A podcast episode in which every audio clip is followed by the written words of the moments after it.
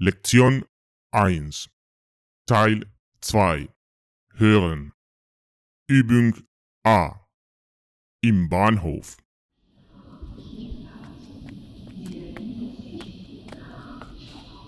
Grüezi, Bettina. Das ist sehr interessant. Bettina?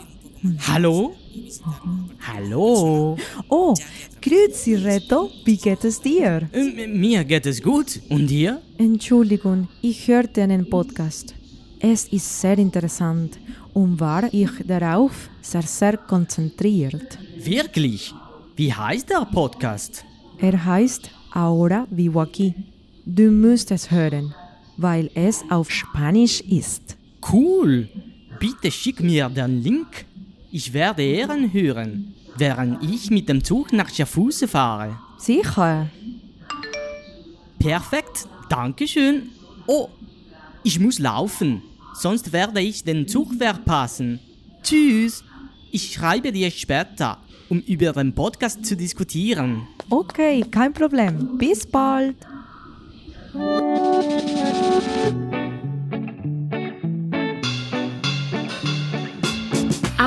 Vivo aquí, un espacio donde compartimos nuestras experiencias viviendo en el extranjero para ayudar a que te sientas como en casa. Con Ismael Osorio y Matilde Lago.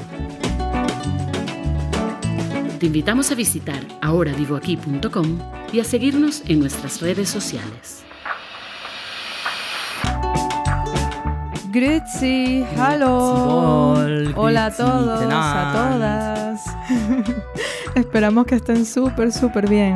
¿Cómo estás, Ismael? Good, good, danke. Estoy muy bien y muy contento con este tema de hoy, que es muy interesante y en lo personal es lo que más me gusta de vivir en el extranjero. Se trata del idioma y el acento. ¿Nos acompañas? Esto es Ahora vivo aquí.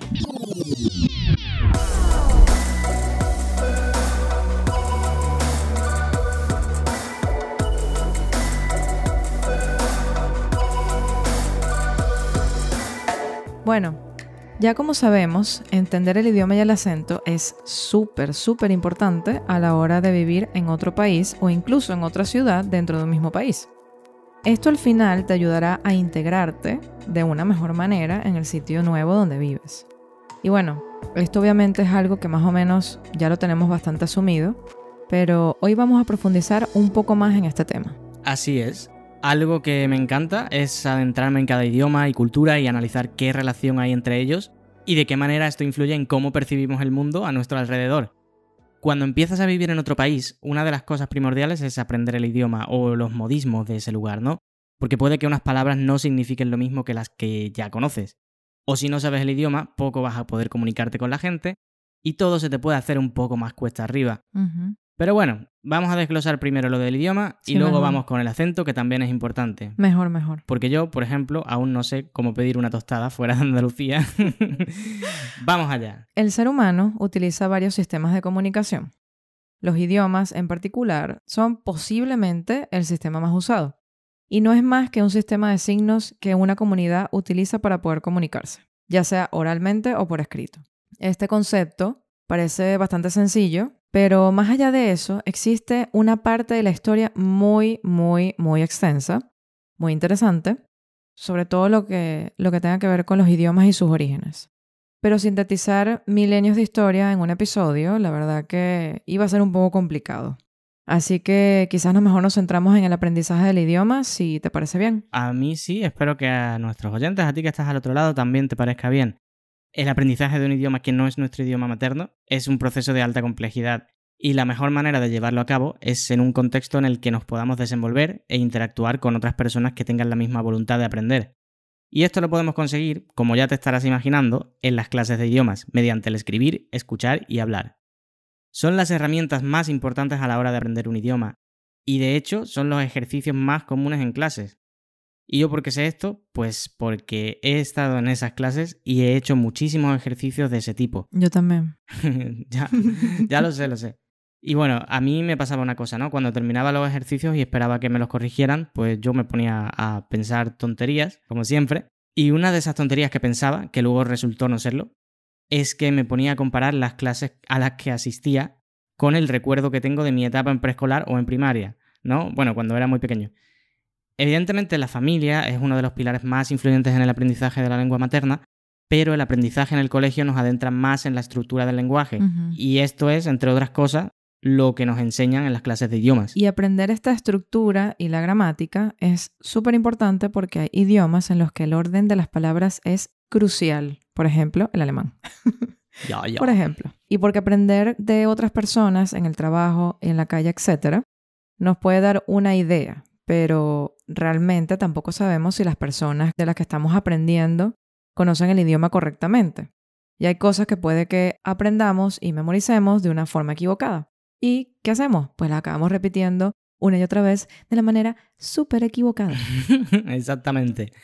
Y, y de pequeño supongo que también nos pasaba, ¿no? Y por eso es que la lengua se enseña en el colegio a lo largo de tantos años, ¿no? Uno por lo general no se para mucho tiempo a pensar cómo aprendió el español o nuestra lengua materna, sea la que sea, porque era muy pequeño.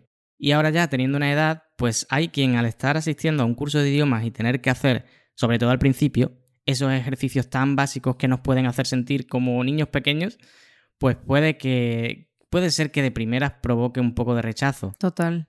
Claro, porque ponerte a pronunciar y repetir palabras así, que al principio las pronuncias mal, que todo el mundo haga lo mismo, Mm. todo el mundo pronunciando mal, bla, bla, bla, bla, bla, bla.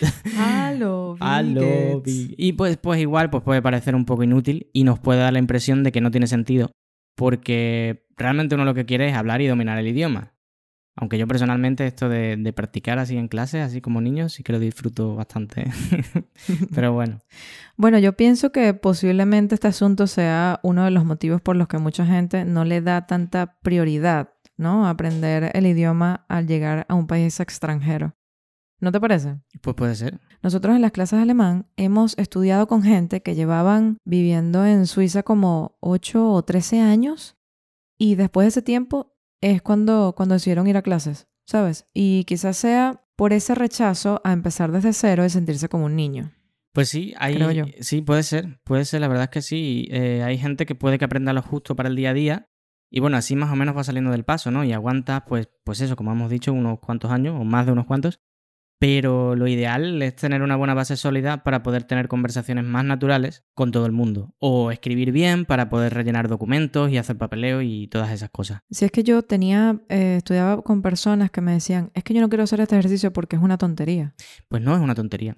Claro, y yo le decía, bueno, pero es que forma parte de la enseñanza, ¿no? Claro, si el ejercicio está en el libro es por algún motivo. Y claro, exactamente. Sí, yo pienso que eso, eso que hacía yo, esa tontería que, que hacía yo de, de comparar eh, cómo estás aprendiendo ahora y cómo aprendiste a leer y escribir cuando estabas en preescolar o en primaria, eh, yo creo que es muy útil. Y aunque pueda parecer un poco raro al principio, luego nos daremos cuenta de que efectivamente ese método nos funcionó hace muchos años. Así que, ¿por qué no nos iba a funcionar ahora, no? ¿Qué hay, qué hay de malo en probar? Exactamente. Sí, sí, sí. Yo creo que uno al verse en esa situación se siente como un niño y al equivocarse te sientes como que has cometido el error más grande de tu vida. O sea, obvio que no para todo el mundo es igual, pero en mi caso yo temo mucho equivocarme y eso es lo que me impide soltarme. Entonces, em, ¿sabes qué sé yo? Dígame en el momento de leer o exponer algo en público, para mí eso es como me muero, me quiero morir. Y bueno, obvio que, que hablándoles a ustedes desde este micrófono, pues es diferente porque no me están viendo en directo. Pues puede ser, porque yo creo que lo que pasa es que no te gusta sentirte expuesta, ¿no? O es algo así. Sí, sí, puede ser, puede ser. Pues es interesante, la verdad, porque en mi caso es eh, en verdad lo contrario. A mí no me importa hablar y hablar y hablar y equivocarme en frente de quien sea, ¿no? Bueno, a veces con, con personas nativas sí que me cuesta un poco y me trabo, ¿no? Y, y bueno, es verdad que, que, bueno, que creemos que la mejor manera de, de practicar y soltarse con el idioma es, es eso, hablar y equivocarse y hablar y hablar y equivocarse otra vez y así. Oye, y eso que, que tú aprendiste el inglés sin ir a clases, solo viendo series, escuchando música, ¿no? En realidad, esto es algo que normalmente nos aconsejan los profesores de idiomas. Y lo que sí he seguido al pie de la letra es soltarme más. Al pasar el tiempo, obviamente, no enseguida, pero sobre todo en nuestra estadía en Suiza. Ya, ya. bueno, de inglés también estudié lo que me enseñaban en el colegio, ¿no? Y me interesaba mucho. Pero yo creo que en el colegio, al menos en España, una de las cosas a las que yo creo que no le dan demasiada importancia en las clases de idiomas es practicar la pronunciación, ¿no? Yo, Bueno, yo cuando estoy aprendiendo un idioma, eh, a mí lo que pasa es que me da por practicar la pronunciación así cuando voy, cuando voy caminando por la calle yo solo o algo, ¿no? Pues así de rarito soy. No, no eres raro. o Pero a sea, mí me sirve, a mí que, me sirve. Claro, si te sirve, pues ya está. Sí. O sea, yo era fatal en inglés en el colegio. Sabes, mi amiga Daniela siempre me ayudaba a estudiar porque Sí. era fatal. Bueno, retomando el tema, como no todo el mundo es igual de raro que yo, recuerdo, yo recuerdo que tú me contaste una vez el ejercicio que tu profesor Darren os ponía a hacer con la R, ¿no? Sí. Eso de Red Lorry, Yellow Lorry Sí. Y el de La, la, SH. la SH, Uf. sí, el de She sells, she, a ver si puedo. She sells seashells by the seashore. ¡Bravo! Vamos. Ahora déjame intentarlo yo. She sells seashells by the seashore. Wow, es, es co- Toma. es complicado, ¿eh? Es complicado. La verdad es que me habría encantado estar en las clases con él. Ay, sí. Darren Flynn fue el mejor profesor de inglés que tuve. Pero bueno, sí, es súper interesante. Y luego si te pones a pensar, incluso en el castellano o en el latín, o en sistemas de comunicación anteriores, cuando empezamos a asignar un sonido, o a una palabra un objeto, Sí. o a un concepto, O incluso un sentimiento, sí. ¿por qué se le llamó así y no de otra manera? ¿Verdad? ¿No? Sí. ¿Sabes? Y otra cosa, ¿será que el lenguaje influye en la manera en cómo percibimos el mundo?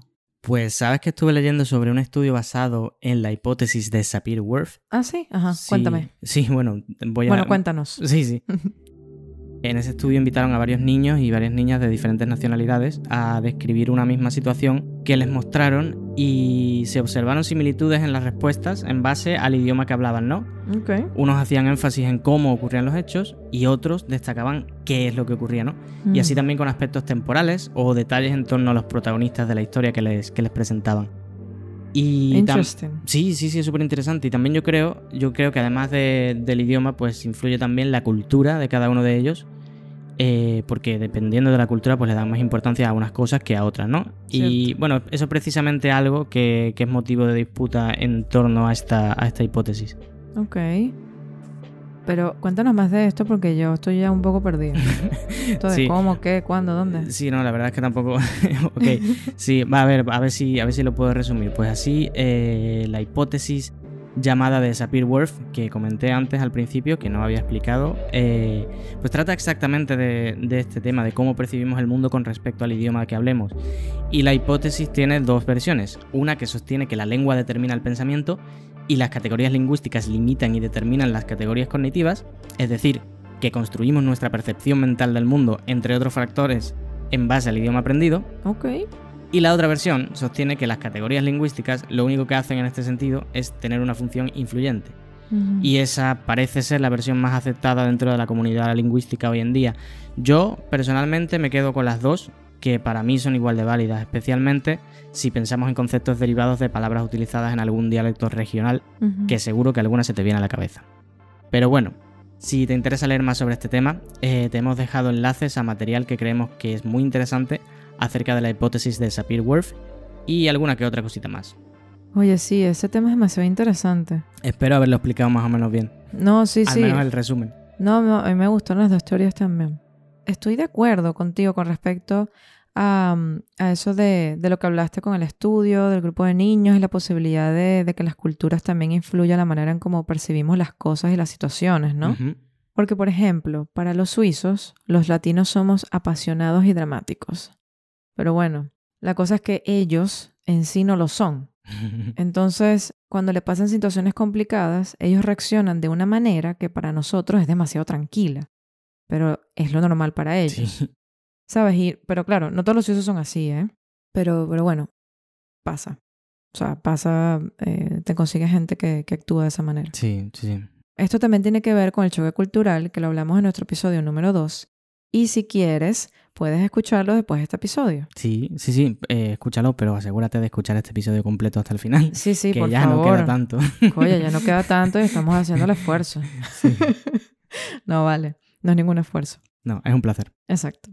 Y bueno, pasando a otra tangente de este tema, lo del acento entre diferentes ciudades en el mismo país. Esto te pasó cuando estuviste en Madrid, ¿no? A mí sí, me pasó eso. Y precisamente ahí en Madrid es donde nunca conseguí pedir una tostada a la primera. Ahí el acento entre Andalucía y en el centro de España varía bastante. Y bueno, también en el norte. Que, por cierto, saludos a mi linda familia de Vigo, Galicia. Hola. Vicos, vicos. Pero es que no solo es el acento, son los modismos, entonación, es todo. Como cuando, bueno, cuando, cuando, cuando pisé Granada y no entendía a nadie y nadie me entendía.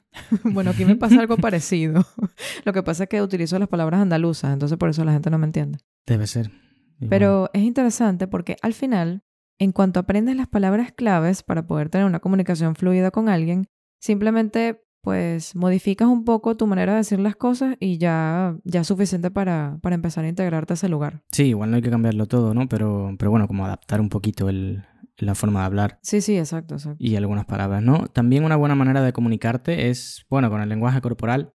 Si no sabes el idioma o lo dominas medianamente un poco, pues es increíble, pero apoyándote con el, con el lenguaje corporal, pues la gente llega al final a entenderte, ¿no? Eh, al final es un lenguaje universal y bueno, de hecho en el mundo animal el lenguaje corporal es vital para ellos. O sea, o sea, sí, sí, o sea, me, me, ahora cuando estaba trabajando de asistente de cocina en Lucerna y mi alemán no llegaba a B1 y aún me daba vergüenza soltarme tanto. Entonces, el lenguaje corporal era mi lenguaje habitual. ¿Sabes? Parecía un monito señal- señalando cosas hasta que finalmente cuando agarré confianza con los chefs, ya le decía cualquier cosa en alemán, aunque no le prestaba atención demasiado al orden de lo que estaba diciendo, pero al final se entendía. Pues. ya, ya, ya. Bueno, así es como se aprende al final, equivocándose, ¿no? Y por supuesto, pues pasando por algún que otro malentendido lingüístico. Como por ejemplo, Bueno, por ejemplo, cuando en mi primera semana en Schaffhausen, durante los carnavales, yo quise hacer alarde de las tres o cuatro palabras de alemán que por entonces conocía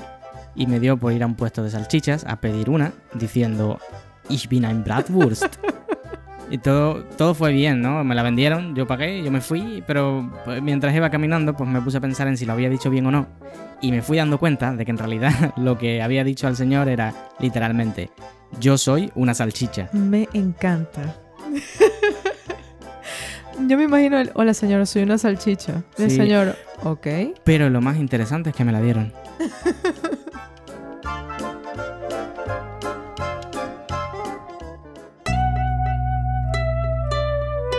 Ahora vivo aquí.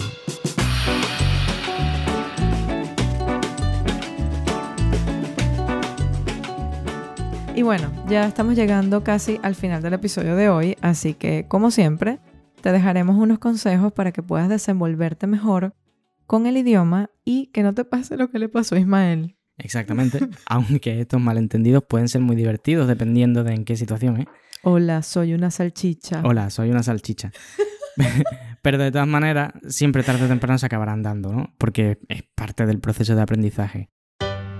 Vamos con nuestros consejos y ojalá puedan ayudarte a hacerte entender un poco mejor en el idioma y el acento del país o de la ciudad nueva donde estás viviendo ahora. Nuestro primer consejo para ti es aprende el idioma en el país donde estás viviendo. Inscríbete en cursos y no te preocupes si la clase parece de niños pequeños. Esta es la manera en cómo aprendiste tu idioma nativo y será la más efectiva. También te ayudará a mantenerte activo o mantenerte activa en tu nuevo entorno, a integrarte con la nueva cultura y te abrirá muchas puertas tanto en el ámbito profesional como en el personal. En segundo lugar, te recomendamos que hagas amigos que sean nativos. El estar constantemente con personas de tu misma lengua no ayudará a que sepas esos modismos, frases, refranes o expresiones que nos ayudarán a que los nativos nos entiendan mejor y de esta manera hacer nuestra experiencia mucho más llevadera y mucho más rica en términos de comunicación. El tercer consejo es, pierde el miedo. La mejor manera para que se nos fije el idioma que estamos aprendiendo es hablar, hablar y por supuesto hablar. De esta manera también nos daremos cuenta en qué fallamos y nos ayudará a perfeccionar cada vez más nuestra manera de comunicarnos. En cuarto lugar, bueno, te podemos sugerir otra manera de fijar el idioma nuevo que nos han aconsejado profesores de idiomas, que es practicar el oído con canciones y viendo series y películas con el audio y subtítulos con el idioma original. A veces, pues nos acostumbramos a ver pelis y series doblados o subtitulados con nuestro idioma nativo.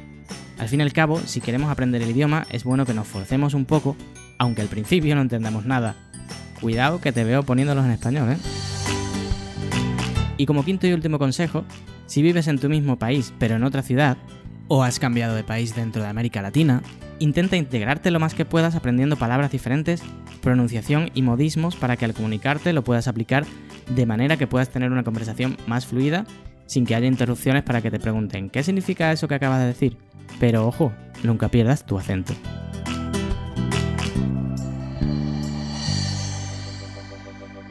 Y por último, queremos dejarte nuestra recomendación musical de hoy, y es la canción Irgendwie, Irgendwo, Irgendwann, de la cantante alemana Nina.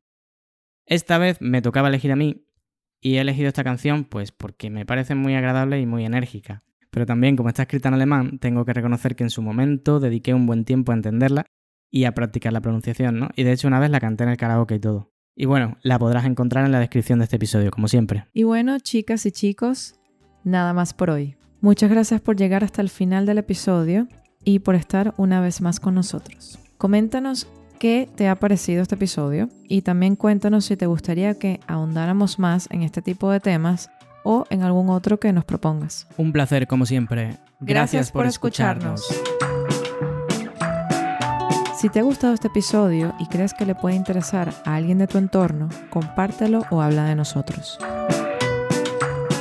No te olvides de entrar en nuestra web www.ahoravivoaquí.com y dejarnos un mensaje a través del formulario en la sección Contáctanos. Y por supuesto, síguenos en las redes sociales para estar al tanto de todo. Te invitamos a que nos dejes un mensaje o un audio en Instagram. Queremos escucharte. El siguiente episodio lo podrás escuchar el próximo miércoles. Se llama Clima y en él analizaremos la influencia que ejercen los diferentes tipos de clima en nuestro día a día, cuando aún no nos son familiares. Te esperamos. Ahora vivo aquí.